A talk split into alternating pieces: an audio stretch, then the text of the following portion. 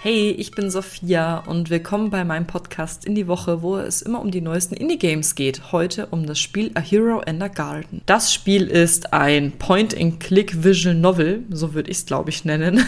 Es ist ein sehr niedliches Spiel mit der sehr einfachen Prämisse, dass ein Held versucht, eine Prinzessin aus dem Turm einer Hexe zu befreien. Es war einmal eine junge Prinzessin, die von einer bösen Hexe in einem Turm gefangen war. Wer versucht sie zu retten? Natürlich ein tapferer Held, ein tapferer Ritter. Doch es klappt nicht ganz. Es gibt eine Wendung des Schicksals und er wird naja, von der Hexe gefangen genommen und muss seine Schulden zurückzahlen, denn er hat dem Monsterdorf bzw. den Monsterdorfbewohnern Schaden zugefügt.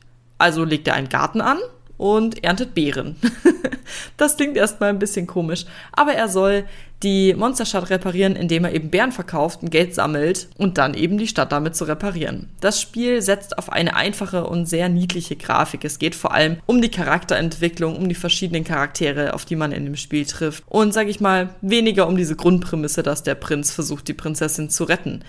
Und es gibt verschiedene charakterabhängige Endungen. Das heißt, man kann sich da auch ein bisschen durchprobieren. Das Spiel räumt auch mit Stereotypen auf, zum Beispiel die der Hexe, des Helden, des Ritters oder der Prinzessin. Die Beziehungen, die dabei entstehen, sind auch schön mitzubegleiten. Das Spiel fand ich eigentlich ganz süß. Es hat nur, sag ich mal, nach einer Weile etwas genervt mit dem Beerenernten, denn das hat eine Zeit lang gedauert und die Story einfach ein bisschen finde ich, künstlich in die Länge gezogen. Doch, ich finde, es war ein gewisser Humor dabei. Ich fand dieses ja, Brechen der Stereotyp cool und deswegen kriegt das Spiel von mir dreieinhalb von fünf glücklichen Katzen. Es ist ein süßes Zwischendurchspiel. Es hat bei mir auch nur eineinhalb Stunden gedauert, bis ich durch war. Es gibt einen Endlosmodus, in dem man dann Bären pflücken kann. Ob man das will, ist die andere Frage.